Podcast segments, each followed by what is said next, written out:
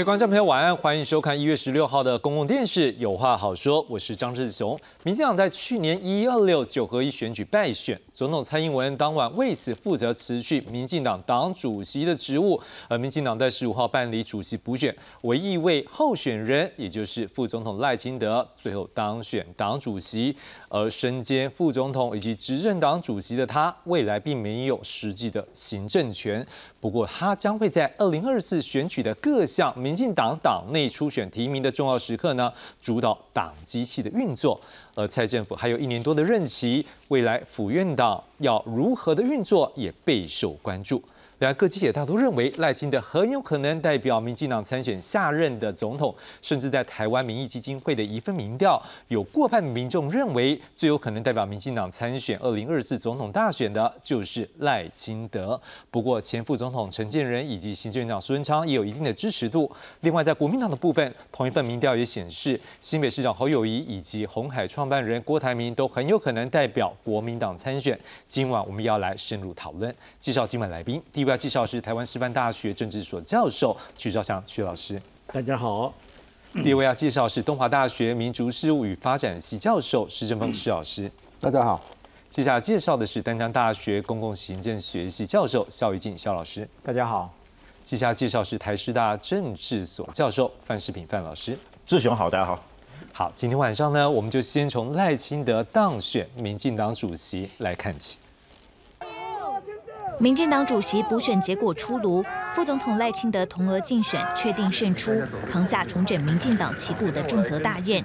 得票数共四万一千八百四十票，得票率百分之九十九点六五，投票率则为百分之十七点五九。民进党中执会将在本周三公告，并由代理党主席陈其迈与赖清德交接。投票结果由一号赖清德同志胜出。那相关的选举结果也会在接下来的一月十八号礼拜三的中执会通过后，那公告。那也会在当天下午举行呃新任党主席的就职交接典礼。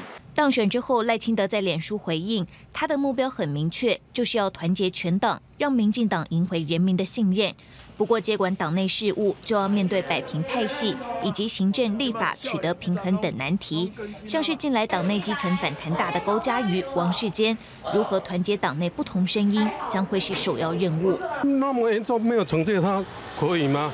大家也都知道，二零二四对民进党来讲是非常艰困的一个选战哦。那大家也都必须要齐心协力、团结，才有办法胜选。党政之间的分际也都是有别的。所以它不代表着说民进党会有所谓的呃双头马车，又或者是各领其政的问题。至于民进党秘书长，渴望由前高雄市代理市长许立明接任，党务人士跨派系找来郑国会与永延会出任，总统蔡英文的英系人马将会撤退。记者韩莹、陈信龙、朱凤竹、齐称综合报道。好，我们就先来看这场民进党主席选举之后呢，总统蔡英文他的说法。我们先来看到的是在脸书上他的发言。我们看到的是总统蔡英文他在脸书上说，他也前往投票支持赖副总统参选党主席，代理民进党。团结向前，迈向下阶段的挑战。他相信大家的鞭策就是民进党改变前进的动力。民进党一定会在赖主席的带领下大步向前。他们也会这一句团结努力，倾听民意，让台湾变得更好，让人民有更幸福的生活。而赖清德的脸书上呢，也有所回应。他说：“谢谢总统的鼓励，他会尽全力团结党内，重整旗鼓，做执政的后盾。当然，待会我们也进一步来讨论什么是党来做政府执政的后盾，也为下一阶段的民进党的新使命。”努力打拼，当然什么是新使命，我们大家也可以来做个讨论。好，来，我们继续看到是赖清德他对于这场选举他的看法。他说，党主席补选顺利结束，接下来就是民主进步党赢回人民信任的开始。他说，每一张党主席的选票，每一项提出的建议，都将是民主进步党再起的能量。他的目标很明确，就是要团结全党，带领大家重新擦亮清廉、勤政、爱乡土以及绿色执政、品质保证两块招牌。他认为，在过去推动民主改革，那下个阶段，民进党的使命就是要在复杂多变的国际局势中，坚定守护台湾，促进台湾的民主、和平以及繁荣。我们想请问一下曲老师，你怎么来看说赖清德这一次来在补选里面，他来赢下了党主席，可是就刚才蔡英文总统他也有所说法啦。那我们一看赖清德也对于他未来扮演这样的一个角色的时候，他有所期许。您怎么样来看未来这可能的发展？呃，因为我们看选举哈，经常都是还是先从得票的状况来做分析，选民的结构来做分析。那么，呃，赖呃赖清德赖副总统呢，这次赢得这个的民进党党主席呢，得到百分之九十九以上的，呃，就投票里面的百分之九九十九以上投给他。所以在呃昨天晚上有朋友打电话给我，开玩笑讲说，他得票率非常高，仅次于伊拉克的总统海山。或同额嘛，对不对？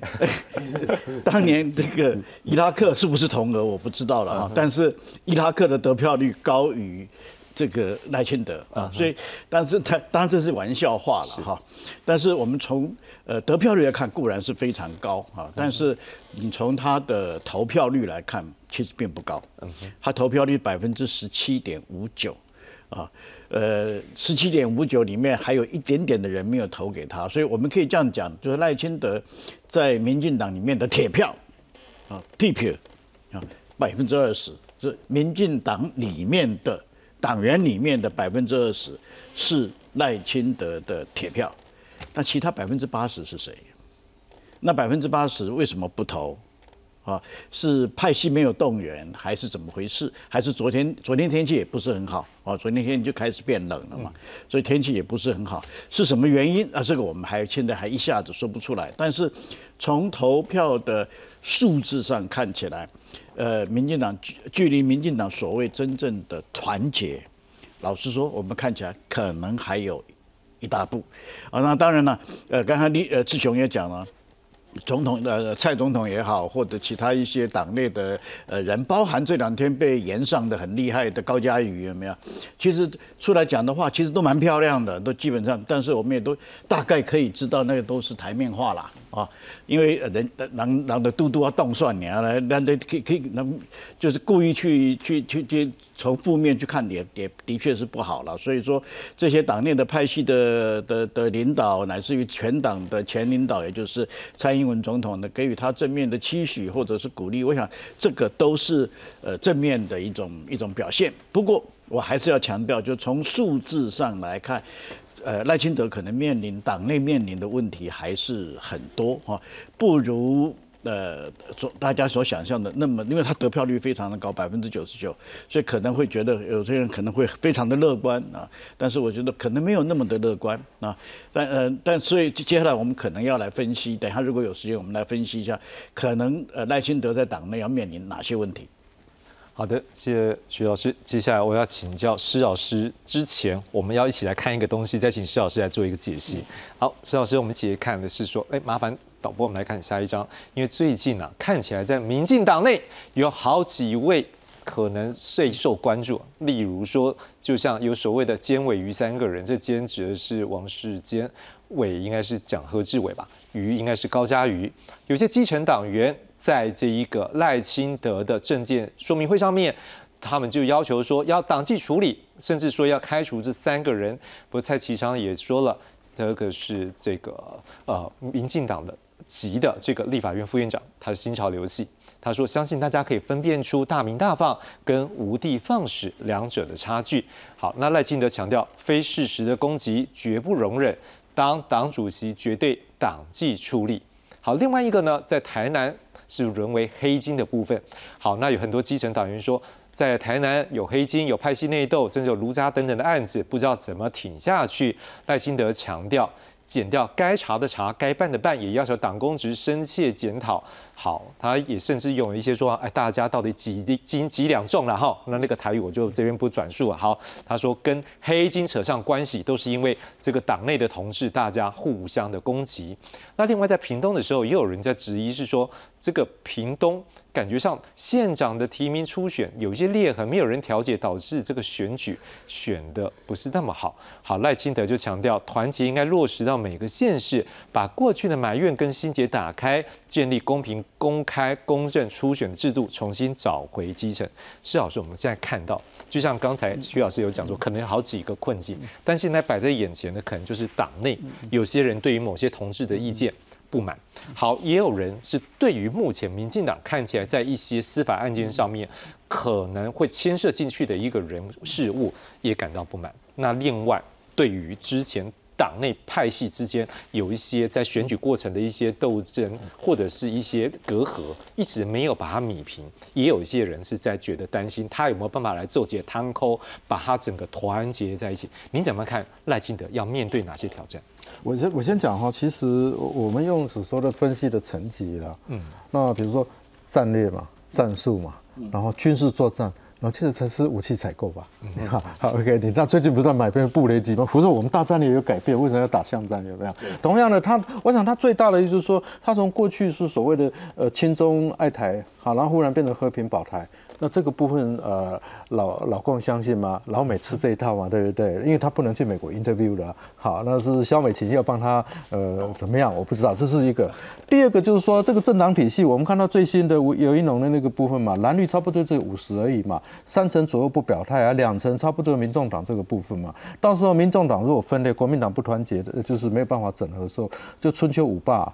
那大概 KP 就是二十到二十五就当选了。OK，你知道这是一个很奇怪的局嘛？哈，OK。然后第三个就是说这个党内的部分嘛。那党内这些部分哈，我讲这些都还是最下面的啊，就是说小英的部分嘛。小英到了目前是说，呃，他因为大家记得陈其迈代理主席说不排除有第二组人出来啊，还还记得吗？好，还记得四年前的时候，那个时候民调是怎么样啊？但是小英呢，呃，边出选，然后边改游戏规则，那洪耀虎在外面放生嘛，说不排除就是出选了，所以脱脱党出去啊，出走啊。那所以呢，这次会不会小英就是说有两种，我是说他一个是防守，防守意思是说我现在以战逼和。好，然后放出一些风声来逼这个赖神来跟我妥协，呃，这个高端不处理啊，学位不处理啊，然后呃必要的时候特色，你你知道有可能，但是呢，一个是攻击，就是说小英会真的相信赖神这一部分吗？我觉得小英应该是。怕赖神胜于国民党吧？国民党温良恭俭让嘛，对不对？你看他过去四年来就地看管，然后出选的时候像猫一样把，你知道像猫在玩老鼠一样把赖神玩到那个样子啊？那那这个彼此之间的这样子，赖神会不会鞭尸他等等的这些东西啊？所以到时候搞搞不好，其实现在防止就是说到时候我坦白讲啊，到如果呃赖神他没有子弹、没有澳元、没有没有行政澳元的时候。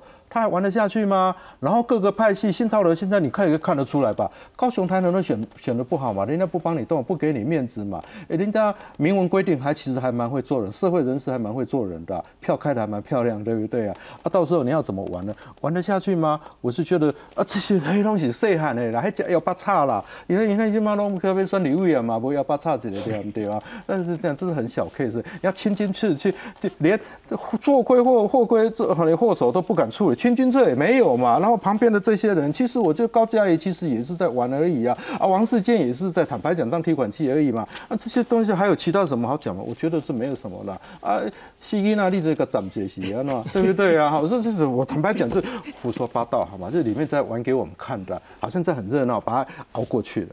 那你觉得被这是乐色时间了？啊，以为做摊口，你刚刚五届机会不？是不是能够？因为看起来现在大家党内我我我只讲一个指标，在台北那场好了啦。啊，高嘉丽的在有这老毛做皮耶嘛？你知道一他被骂的时候，然后中间选民就有票嘛？因为那是初选是由大家来选的嘛，他也知道啊啊，人家是帮你，其实某种程度也是帮你讲点话，对不对？啊，赖神那边那臭草一块，那就跟定位块啊，然后他也不会缓加，他至少要缓个家嘛，对不对？连缓加都啊，你嘛知遐可能东西差不多是那个黄成果。什么人懂啊？要给他赞美对不对？要给要给要给他 saving 的对不？啊，你怎么连这样的做面子都没有？你想一想，啊，你来赖神啊，我想啊，拜大选的时候，你该看当中啊这种摆这种样的时阵，我都弄熟了嘛，对不？哈，OK，不要做人，一必成明文规定，看不要规定，可要做人。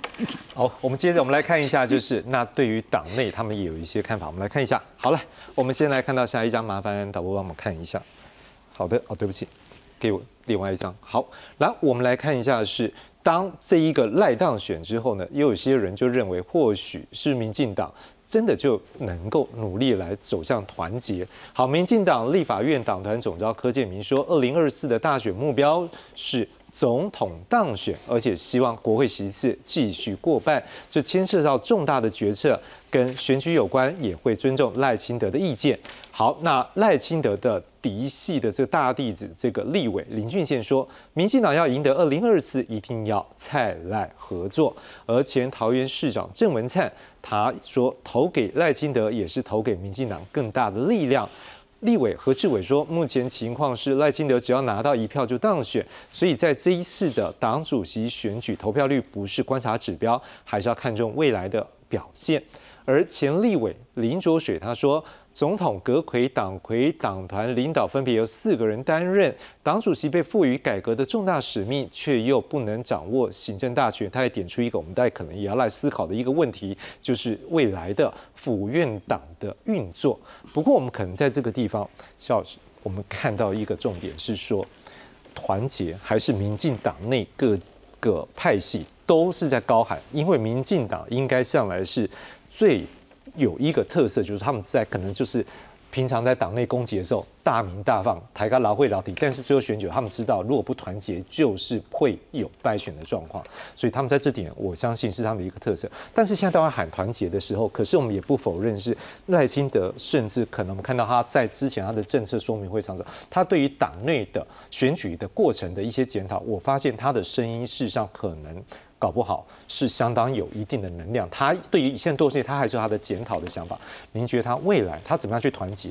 他会不会针对过去的一个检讨部分，在担任党主席之后，可能也会去让党内有更多更深刻的思考之后，再来往前走？OK，呃，我想主持人讲到有关于呃赖清德他担任党主席之后，有没有办法做解后尾汤锅，然后把整个民进党内部团结起来哦？我们可以从几个角度去看哦。第一个是从呃党内的派系，刚刚老师们都有提到了哦，党内的派系它有没有办法去让派系之间能够呃彼此的协调出来哦？那这是一个角度。第二个角度是它有没有那个实际的权利？OK 哦，也就是说你如果没有实际的权利的话，你只是一个。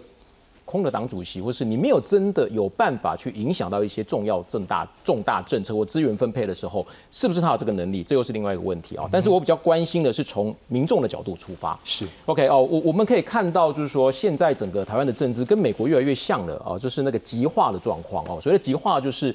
呃，除了议题的两极化之外，重点是情绪上的两极化，也就是呃彼此之间呃对立，然后呢彼此之间的厌恶哦。那我们看到美国他们就是这样子，民主党的民众厌恶共和党的民众，共和党的民众也不能够接受民主党的民众。这在台湾似乎我们看到这样的一个现象，就是这几年这十多年来，我们看到的是国民两党的支持者彼此之间的相互厌恶，彼此之间的相互敌视。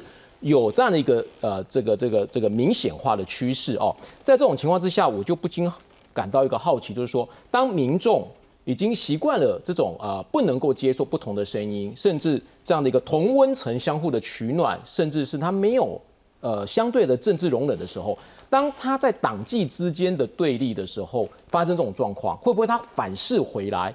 在党内之间，它也发生这样的一个状况。我们看到了最近的一一一些一些事件，不管是对党内的何志伟，或者对高嘉宇，或者对王世坚，我们都看到这样的一个状况。似乎是我只想听到我想听的，我没有办法听到我不想听的，即便是党内也是如此。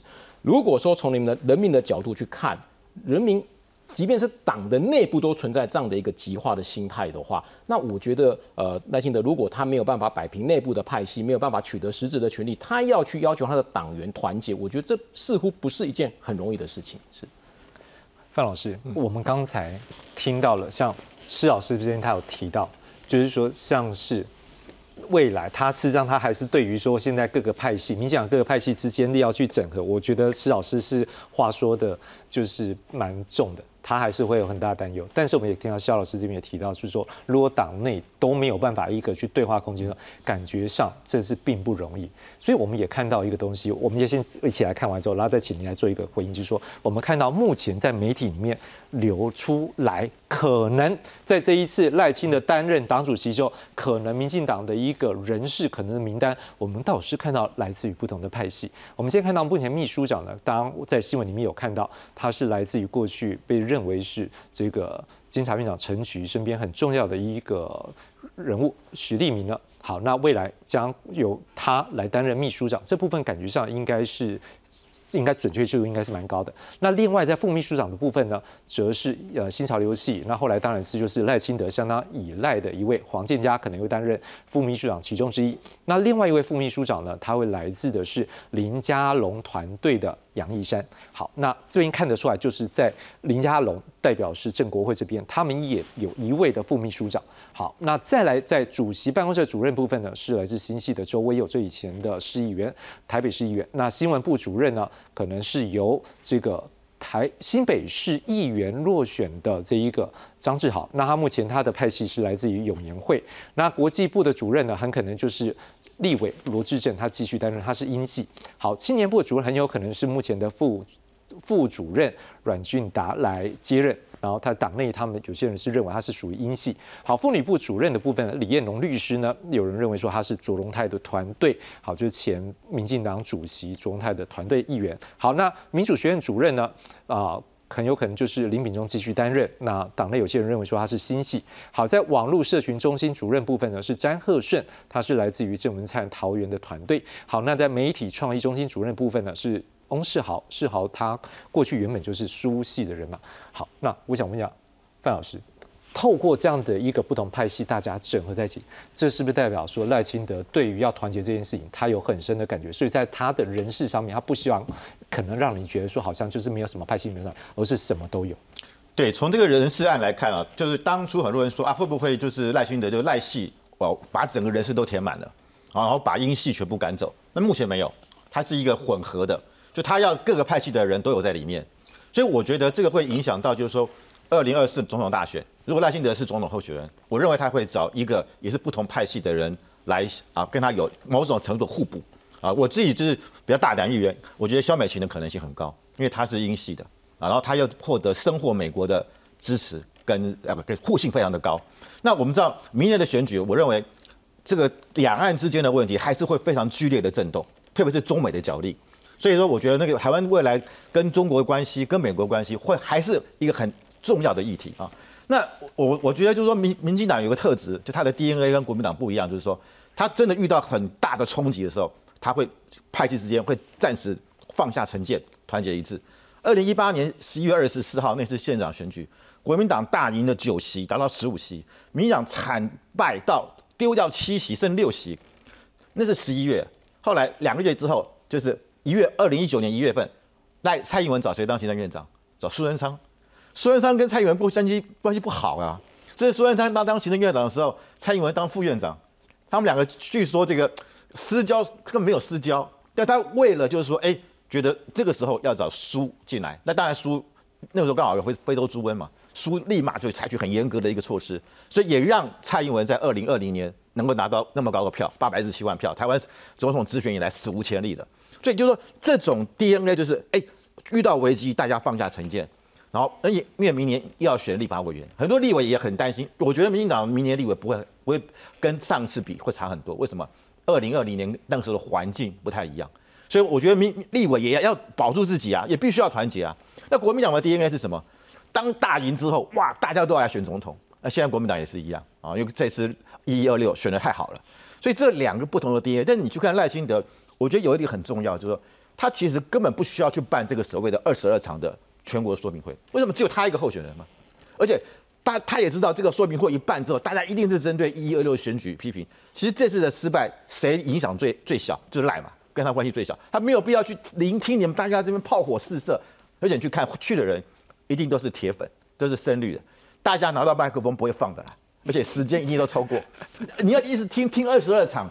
对，那你相信赖清德又是为什么要这样做？他没有必要这样做啊！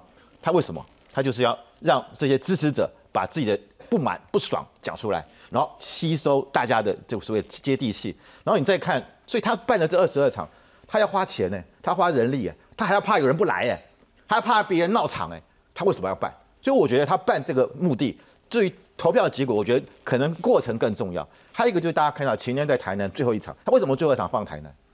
台南最近出的事太多了嘛，梅渣案、八十八发子弹的案子啊，他的这个金发局长陈呃陈凯琳的这个呃被收押，还有还有这个议议长的选举，他为什么放在台南？因为他的起家地嘛，所以他而且你看他那天竟然叫市长站起来，然后叫六个立委站起来，叫市议员站起来鞠躬。我看这黄伟哲吓了一跳，他什么事情啊？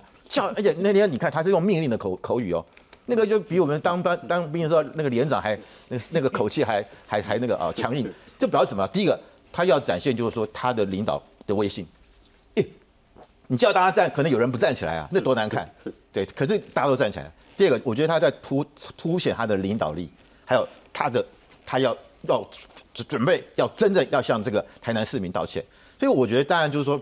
他这个目前来讲，接下来怎么样处理不晓得，但我觉得，但起码目前他这次的这个整个的巡回是成功的，而且你看他在台南，他跟大家鞠躬的时候，那个掌声非常的大。那这一次我们知道一二六的这个选举，民进党会败，我认为很大因素是支持者没有出来投。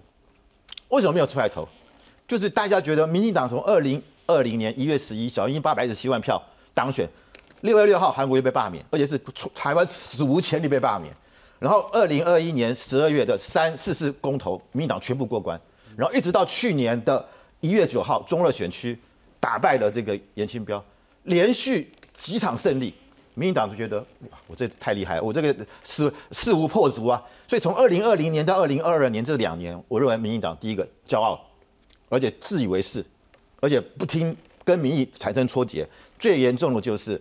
整个的选举提名，甚至整个选举过程当中，民调到底是真的还是假的？我们当初听到的民调都是，哦呀，好几多地方都是赢的，哎，这是台麻花状。台北市呢，陈时中选出来，哪有什么麻花状？所以这个整个的提名过程，包含就是说，七月份一直等到陈时中七月辞职，然后十一月选，然后硬是把这个林佳龙挤到新北，那怎么会赢呢？所以就变成说，整个提名过程。为为为什么当初这个没有初选？就为什么现在赖清德说一定要初选？如果有初选，林志坚的事情、搞论文的问题，早就知道了。就为了也是一样啊，哎，小小说是小英小英小小孩对不对？小英男孩就硬要他出来选桃园市，他自己不但选桃园市，他还指定接班人 沈沈惠宏，所以这也让很多人觉得这个提名过程是不是有问题？我觉得这个才是民进党要去彻底去检讨的部分。所以我觉得这一次包含郑文灿做的这个报告。并没有真正的检讨到真正具体，而特别是民众一直在啊，你一直在宣传的防疫多成功，数字数字多漂亮。抱歉，老百姓不买单，甚至支持者都不买单，所以不愿意投票。范老师，那你觉得赖清德现在上来之后，会不会再提一份检讨报告？我我认为他需要，他需要，因为这一次的这个检讨这个问题，其实是一个结构的问题。啊，甚至我认为整个的提名的过程，我我常常讲，难难难道你们自己做的民调都真的陈志忠赢？蒋万安那么多吗？或者说输一点点是这样吗？那表示你过你做的民调有问题嘛？选举结果不是这样子嘛？那那为什么就一定要陈时中不可？啊，那难道你们真的认为陈时中的防疫是大家都有口皆碑？所以就变成说你你实际的感受的温度跟体感温度是不一样的。对，我们台湾十十五度，我们台湾就冷了半死。韩国人讲说你们算什么？我们的零下，这不能这样讲。你在台湾感受到的冷的的程度，可能跟首尔下雪的时候是一样的。所以我就觉得这就是表示整个的选举的机器、整个的组织、整个的运作、整个的提名，甚至是民调有没有结构性的问题？我觉得这是这个赖清德必须要去面对，而且甚至是一种文化，这种不愿意面对事实、不愿意面对真相的文化、逃避的这种文化。甚至有比有什么利益的结合，而为了这个某个人，我们就是大家去拱他，而不是真的从客观的数据跟科学来获得的话，那我觉得这就是很糟糕。所以这这是民民党应该要去彻底去改变的，而也是赖清德必须要去做的。好，后续再看看这个赖清德当选这个民党主席接手之后，他会不会有相关的作为？只要看到范范老师有一些建议了哈。好，那再请徐老师跟我们一起来看一个数据，这是前两天来自于台湾民意基金会的一个。民调结果，我们看到几位在绿营里面的这个重点的一个政治人物，被认为未来二零二四大选有可能的人物呢，他们针对他们来做一份民调。我们看到赖清德的这一个民调的数字高达百分之五十七点七。排第二的是陈建仁，百分之十六点七，孙昌是百分之五点九，当然还有接近百分之二十的人说不知道。不过你光看是赖清德和陈建仁之间的一个比率，大概是三倍到四倍之间。徐老师你怎么样看？说现在赖清德有这么高的一个支持度，在党内认为是他就是下一任二零二四的一个总统的一个候选人，可是他现在扮演的两个角色。一个是副总统，他上面要听这个总统蔡英文的。你在党的部分，基本上你也没有太多实权，你是要搭配的是府跟院的一个行政的执行之后，让党来做一个后盾。因为他刚才也有讲到是一个后盾。好的，那您怎么样看说他之后要怎么样扮演这样角色呢？会不会他被认为是下一任的这个总统候选人最热门人选啊？可是在这个运作之间，你看未来的府院党会有什么样的一个状况？好，我想志雄这个问题有两个部分。第一个部分比较相对来单纯，我先回答第一个问题哈。这呃呃，台湾民意基基金会的这一这一个民调呢，基本上数字我们先暂时不看哈，结构我认为是呃跟我所了解的几乎是一模一样的。也就是说，赖清德是以压倒性的多数碾压其他可能潜在的候选人，连。现在呃，接任阁魁最热门的前副总统陈建仁先生，怎么样距离他的距离啊都非常远？有没有达到是这么这么远？这个我这个我就暂时保留，但是基本上是有一段距离啊。所以这这一份民调的结构，我觉得是反映出来现在的目前的现实。但是我看了这份结构，其实我想到的是什么？想到的是二零一九的的的的结构，那个时候的结构没有差这么远。那个那么长的那根柱子呢，还是赖清德。嗯，那个比较短一点的绿绿的输他大概差不多一半或者有一呃不到一半这样的是蔡英文。嗯，可是最后出来的结果是蔡英文赢。对。OK，我想这个是这是摆在那边的现实嘛，所以这个图是我刚我再讲一遍，这个图做的还算蛮呃呃应该讲说蛮准确的。啊，跟我现在所了解的民进党内的的结构状态是一样的，可是这是不是最后的结构？答案是不一定。所以那这里面涉及到什么问题？就是你刚才提的第二个问题啊。呃，刚刚才其实我们也都有讨论到的，民进党的确有这样子的特质，至少在过去，民进党的确有这样子的特特质哈。呃，内斗的时候有没有也是勇于内斗啊？可是呢，一旦面临外在的的挑战的时候，团结一致对外啊，OK OK，这个在过去是确确实实是这样子。但是二零二零年之后呢，是不是这样子？其实我想这个可能施老师比我们更清楚，因为施老师是从内部观察，我们是从外部观察啊，角度不太一样啊。但是我们从外部来看的时候，我们会觉得二零二零年以后，其实这里面有一定的质变啊，关键因素就是在于。赖跟蔡之间的关系到底如何？啊，呃，绝对不会是表面上这样子啦。这个我必须很不很很直白的说啊，政治人物嘛，啊，而且呢，呃，我刚才讲到那个那张二零一九年的那一张结构啊，二零一九年的民调那个结构，民调出来结构也没有错啊，那怎么会到最后赖清德输掉了呢？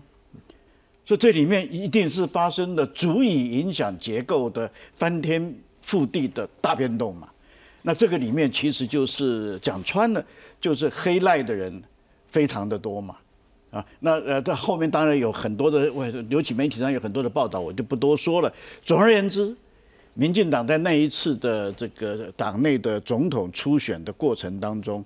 蔡跟赖的的心结是结得非常的深的，这我们必须很不客气的、直白的把它点出来。那现在呢，呃，赖取得了党权啊，那么呃，行政权当然还是在总统的，基本上呢，行政权还是在总统的手上。尤其传言当中的陈建仁先生，如如从预大家所预期的顺利的接任的阁魁的话，总统府的权力。跟行政院的权力完全一致化了啊，所以说这个时候总统的行政权大概我认为不会有太大的问题。那么以站在赖的角度，以为酸中痛的啦啊，所以他不会去自己自己挖坑给自己跳，自己找自己的麻烦。我的意思是说，他应该不会去主动去挑战总统的领导领导权，他应该不会啊。但是翻过来会不会？这个里面，我们先暂时画个问号。我不是说一定会，我没有这样子讲啊。但是这里面可能就会站在蔡总统的或者蔡总统团队英系的立场的话，那么他们要防一件事情，就叫做秋后算账嘛。对，万一赖在二零二四年顺利的当选了啊，而且呃这个这个党政的权力一把抓，如同二零二零年以后，刚才范老师所说，二零二零年以后的英系的那样子的一个这么顺利的一个呃同这个治理的局面，在这种状况之下，赖当然会放放手去干呢、那当年黑他的人有没有？那我不客气的把你黑回来，有没有？这个都不后年嘛，这都后年嘛。对，可他会不会这样做？不一定。我不，我还是那句话，我不是说他一定会那样子做，但是这个里面就会牵涉到赖跟蔡的关系。所以我的结论是，蔡跟赖能不能够私底下达成和解和盖，哦，这个会是他们从现在一直到明年打大选对最关键的一个问题。好，不过这边再补充，也就是说，刚才我们有提到这个关于这个陈建仁前副总统，他是不是要接任行政长部分？这目前都还是各界猜测了，要等到下礼拜是不是真的这个在立法院的这一个加开的这个会期的部分结束之后，这个看看总统是不是有来征询他的意见，才有办法做最后确认。这是我们目前大家这一个猜测。可是我们也要来请教赖施老师，就是说，根据过去民进党过去历史一路看过来。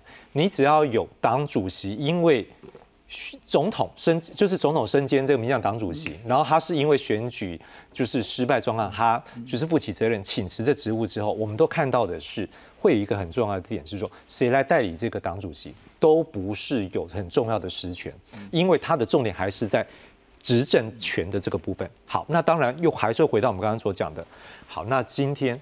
在党的这部分，赖清德拿下了党的机器了。可是问题是在行政权的部分，他并没有最大的一个实实际的权利。但是我们也不可忽视一件事情，是说民进党的党机器，它是一个强调一个民主的一个机制，所以它在未来的一个二零二四的提名上面，它会是引导这个党机器运作一个相当重要的角色。甚至我们之前也听到他的一些说法，说那是不是？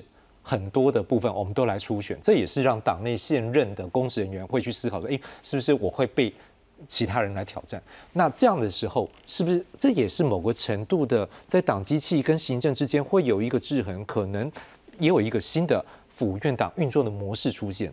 我们先讲，就是所有的这些政党政之间的关系，扣掉我们知道过去的那个党国体系或共产党那样的以党领政那种的啦，啊，其实有一些我大部分看到都是以政领党啊，因为它有行政资源嘛。是。那当然还有一些可能，像有一些国家少数的意大利等等，西班牙还留留在以党领政的有啦。好，OK，那也不不是那种党就是所谓一把抓，但是基本上就是说我党的立场还是很重要，不然的话选出来的总统或者总理出来根本不，你知道那些政纲不是假的吗？那那是很多的其实是两边之间在角力。但是自从李总统开始是以政领导以后，包括阿扁他们当时要执政的时候也很担心啊，就是说要党政同步嘛。啊，其实所谓的合一的同步，其实以政领导，不然那当当时其实谢长廷也同意啊。因为万一就是说，如果谢长廷是不同派系，啊，几个干部然后个给格去，就有点像是战后的英国，一天到晚在吵架，你就没办法执政啊。马英九的时候也是一样啊。好，所以到现在为止，其实他这个他那个宪宪宪章并没有改变啊。好，OK 啊。问题是下台的时候怎么办？我们现在看到下台都是找代理人啊，只有这次嘛，没有啊，对不对？啊，这一次就是就是赖神就跟小赖呃不不也不是小赖赖神哈，就跟以前就是先下手为强嘛。好，所以上次他以为说我我就先出手看你怎，也先下手不一定围墙了。OK，好，老天爷下雨哈，啊阿娘要娘要出嫁，我是挡是挡不住了，但是又怎么样呢？好，OK，你没有任何嫁妆，什么都没有嘛，就是空空的，你你要怎么办呢？所以我是觉得说，好像看起来他大概唯一能确保的就是说，也许初选的过程民调，你知道这个民调是很奇怪的，当时我们看过的那个民调，所有的小英都是西咖了。他唯一能赢的就是吴敦义了，啊，既然怎么能翻盘？而且我们通常六家对不对？通常把这两左右两边的极端拿掉嘛，然后中间算平均数嘛，怎么会六家是这么相近啊？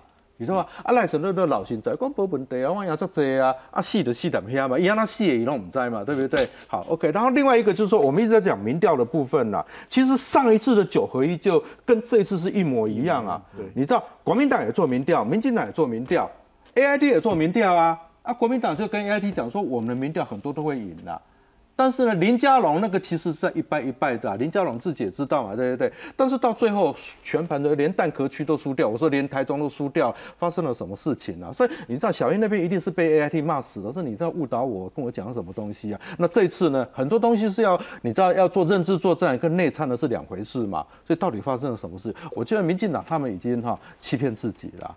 所以现在你你要回头再讲说这些看起来这些东西，我会觉得还是回头曲老师讲的完全没有错了。而且而且弯球哈，你知道，你看政体是骗来骗去的，对不对？我其实跟你讲好，我会特赦你啦，我不会追究高端啦，你的疑你的那个那个论文我都不会解密啦，就西就抓，先骗叫个供啦，骗上床了以后就怎么样？你到现在阿扁有吗？阿扁要特赦吗？我也不知道啊，上一次有没有？上一次他连任的时候，就阿扁就叫阿扁出来闹嘛，闹一个闹闹闹掉嘛，所以你知道就顺利了嘛，那大家都含泪投票出来选了，对不对？同样的情况呢，我是说，徐老师讲没有错了。你好像是大家会结会到最后就是为了为了这个好会会整合吗？你觉得吗？我我再补充一句话好了哈，民进党因为两千年第一次哈忽然波逮不及哈压住政权了，你知道揠苗助长，你要一寡唔正经的打拢入去总统或者被保回来，对，你知道揠苗助长啊哈，OK，而且像我马马英九被当了。像吸血鬼喝番茄酱，你知道吗？痛苦万分呐！所以现在小英带他们出来的时候，打个情况应该被戏了。我讲，但是起码民进党无国家主管也要算了啦。国民党无无当选了，这样民进党无迄个时阵，所以赖神选得下去吗？我其实有点怀疑啦。长富于民的那个到底可以多？你可以看到，你看到高雄、台南这些都双卡拍垮，对不对？啊，郑文灿的几干嘛被被被合理吗？我是觉得是一个问号啊。赵老师，有一些人是在讲，是说这个蔡英文恐怕会不会在这种状况下，最后会最后任期还一年多，会不会因为说党内这一个派系，或者是后面兴起之秀起来会跛脚？可是我们如果回头去看过去，包括陈水扁，包括马英九，是不是看起来事实上总统本身，因为他有相当的职权之后，事实上要跛脚的机会几乎是不太可能。所以，那如果这样的角度来看的话，是不是可能对于赖清德来讲，他要能够得到更多的行政权，这样看起来是不是也不太容易？因为毕竟蔡英文还是会努力要让自己的施政能够达到一个好的一个历史的一个定位。所以这部分在行政权，你觉得会有一个彼此的一个给的一个 give and take 的一个空间吗？呃，我我想呃，就像刚刚主持人讲的哦，这个老师们也都提到了哦，这个。呃，蔡英文，你要叫他把权力交出来，我我想是蛮困难的一件事情了。我目前为止没有看到任何一位总统愿意在他卸任之前就很甘愿的把他的政权交出来，就是重大的权力交出来哦。所以跟马跟蔡跟陈总老师都应该都是没有。呃，对我个人会是这么认为啊，不太可能做这件事情，因为他也要保护他自己啊。但是我们换个角度想，就是说，哎，刚刚呃呃有提到了，就是呃赖清德自己讲了，他要。呃，全力做好党内的团结，做执政的后盾，这听起来就是继续是以政为主啦。哦，刚刚啊，这个呃施老师提到了哦，都是以政以政来领党哦。所以如果是这样的话，似乎我们听起来好像蛮蛮不看好他的，因为他似乎没办法掌握实质的权力。哎，那不过我换个角度想，这是不是也是一个保护他自己的做法？也就是说，刚刚呃，这个呃呃，范老师也提到了，那为什么赖清德他要在各个县市去办这样的一个活动？OK，那如果有稍微一点阴谋论的话，他有没有可能是想要嗯把责任撇出去？呃，不是他的责任。也就是说，未来这一年他没有实权，回过头来看，是不是他也是一种自我保护的机制？也就是说，为什么刚刚我们看到了这个民调，赖清德始终这么高？事实上，赖清德在两三年前的民调就是这么高。OK，他甚至就是呃。民进党内部没有人可以可以跟他挑战的，为什么？也许是因为他就是没没有做任何事情，他始终是保持一个呃完结之身，所以他没有必要负责任啊，就像英国的这个虚位元首一样嘛，对不对？他不会做错，是因为他从来他没有权利可以做事情。那如果是这个样子的话，哎，表示似乎对他来讲正反而是个正向的哦。他当初二零一八年。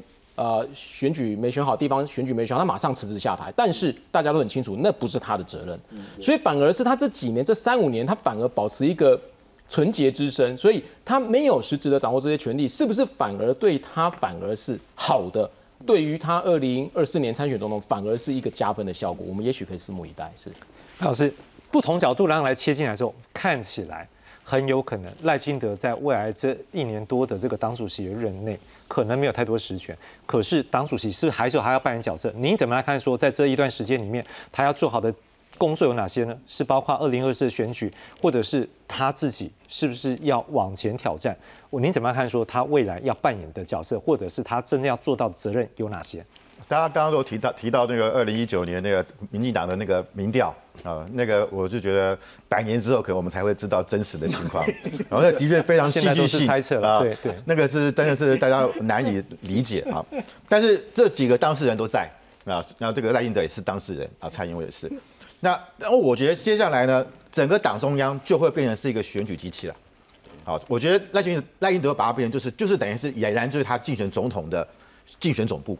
就在那个地方啊。那另外他有中央跟地方啊。是。那至于说蔡英文呢？蔡英文就是他最喜欢的就是国防跟外交啊。我我认为他有没有可能今年访美？就是我们看到的这个乌克兰的总统到了这个美美国国会去演讲，蔡英文有没有可能去 D.C.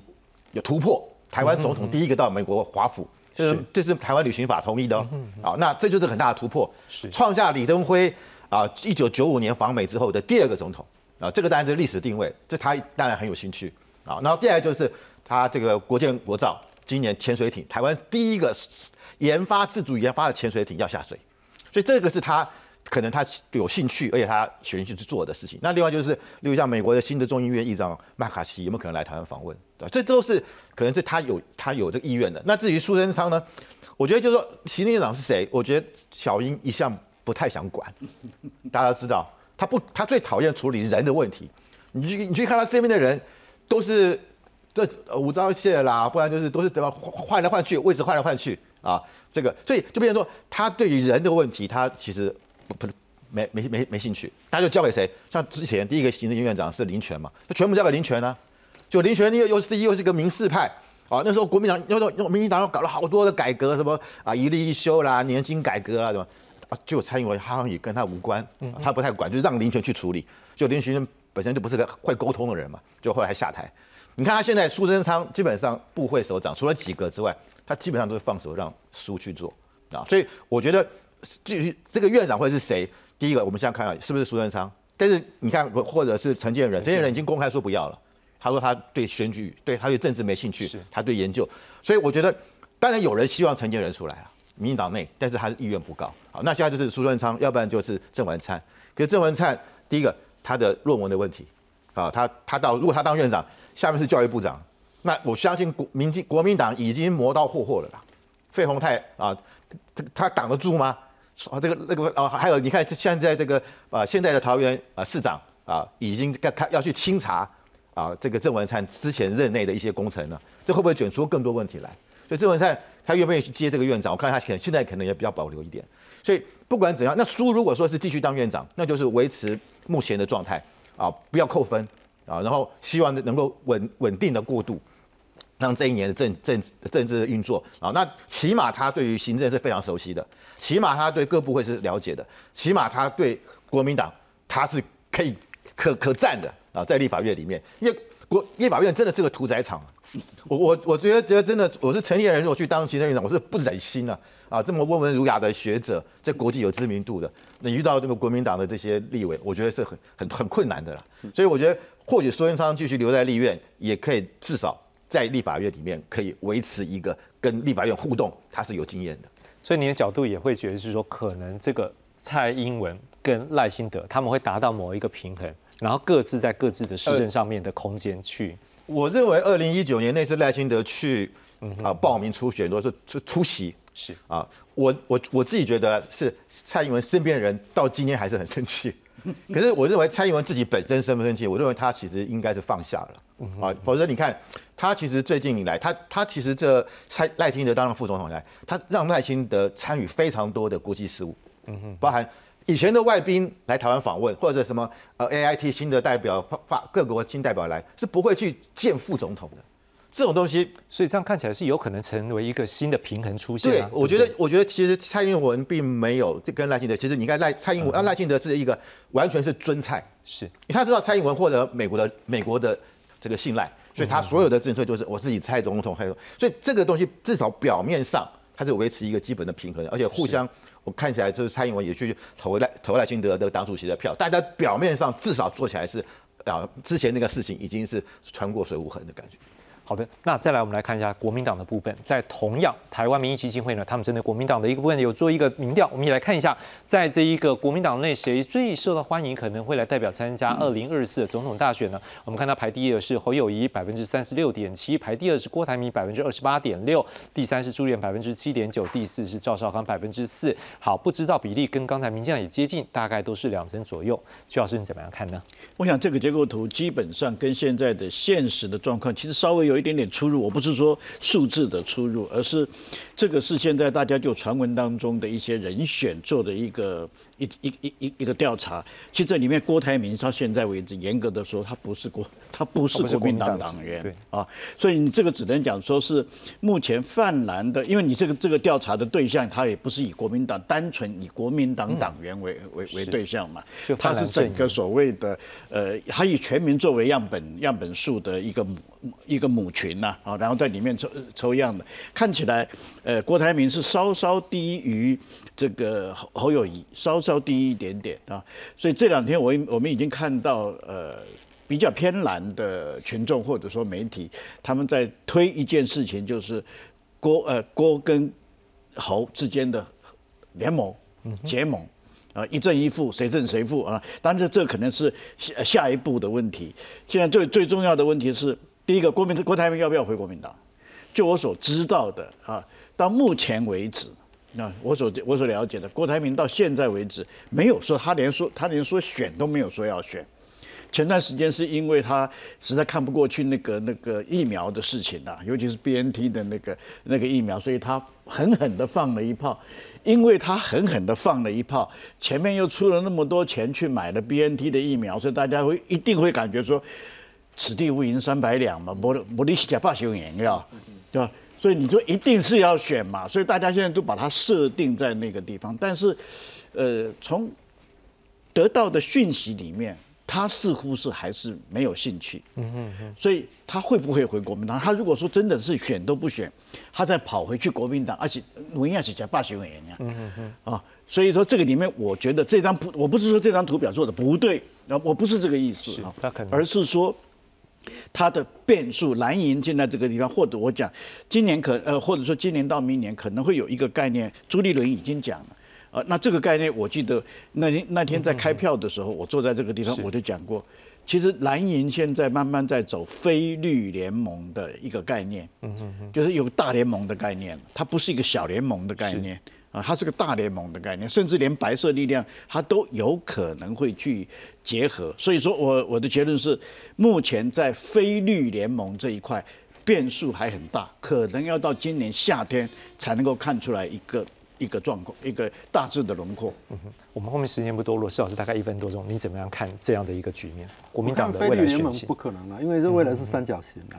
因为九合一他们只有新竹跟这个台北可以选嘛，那那些人又是摇摇欲试，就讨厌民进党，不一定会投给国民党。但是国民党大概就是说，从李总统到像马王之争到现在，就是说他们大概就是一个战斗蓝，然后呢，一个是韩粉的军工教，然后跟一个本土派这个中间呐，三角形两边大起来，这样的第三边嘛。但是呢，到目前为止就是说直营店瞧不起加盟店了，所以到时候如果国民党在分裂的时候，王金平内挂人跟陈建仁跟小英他搞不好说可以结合了，所以。那里要排列组合还很多了，不是现在看到这个样子。嗯嗯。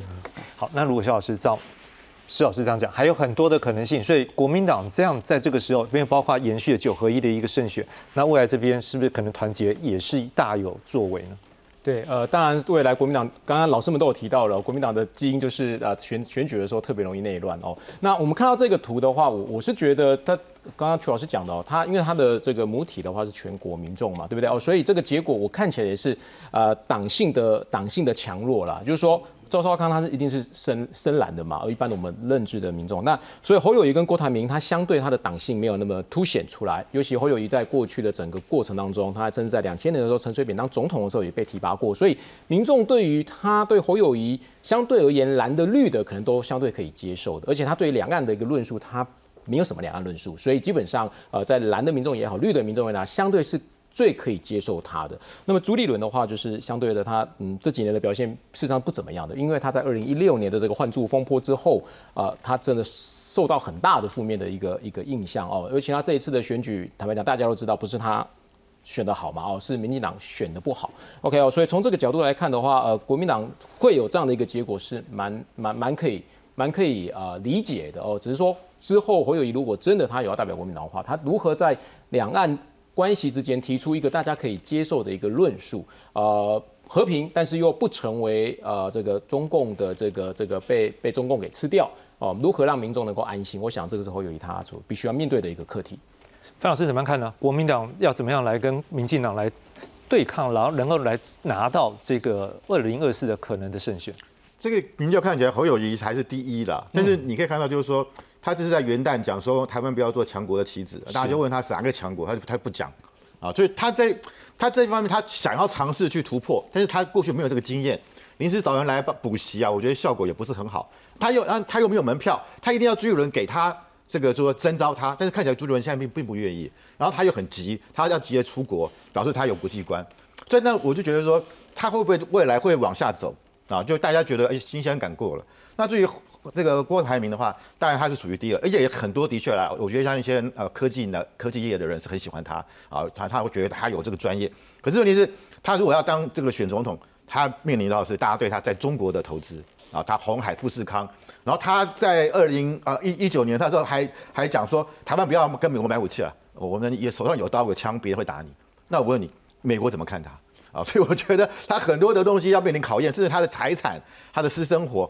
我觉得他愿不愿意，他可能很想，他有动心起念，可是呢，那个选下去的结果会不会遍体鳞伤？而且上次我觉得他也跟国民党后来也闹了不欢而散，那个那个经验，我想对他来讲，他还是要考虑的。那至于说朱立伦，我觉得他现在就持盈保泰嘛，等着看啊，起码就是说，哎，侯侯跟这个呃跟赵跟这个啊郭郭台铭他们斗一斗，搞啊他最后可不可能是渔翁得利也不一定啊，因为他是党主席啊。还可以掌握的是门票，甚至选举的初选办法，所以我觉得赵那个朱朱叶伦也不可小觑。他也说他年后要去日本访问，要去美国访问，国际观啊，国际观对，而且他跟美国关系也不错啊啊，所以我觉得他他也不要觉得他就没机会了。所以那这样的话，有没有可能是他如果觉得是侯友谊比较有机会，帮他布一个局嘛？机会不大。我我认为他们两个人现在关系。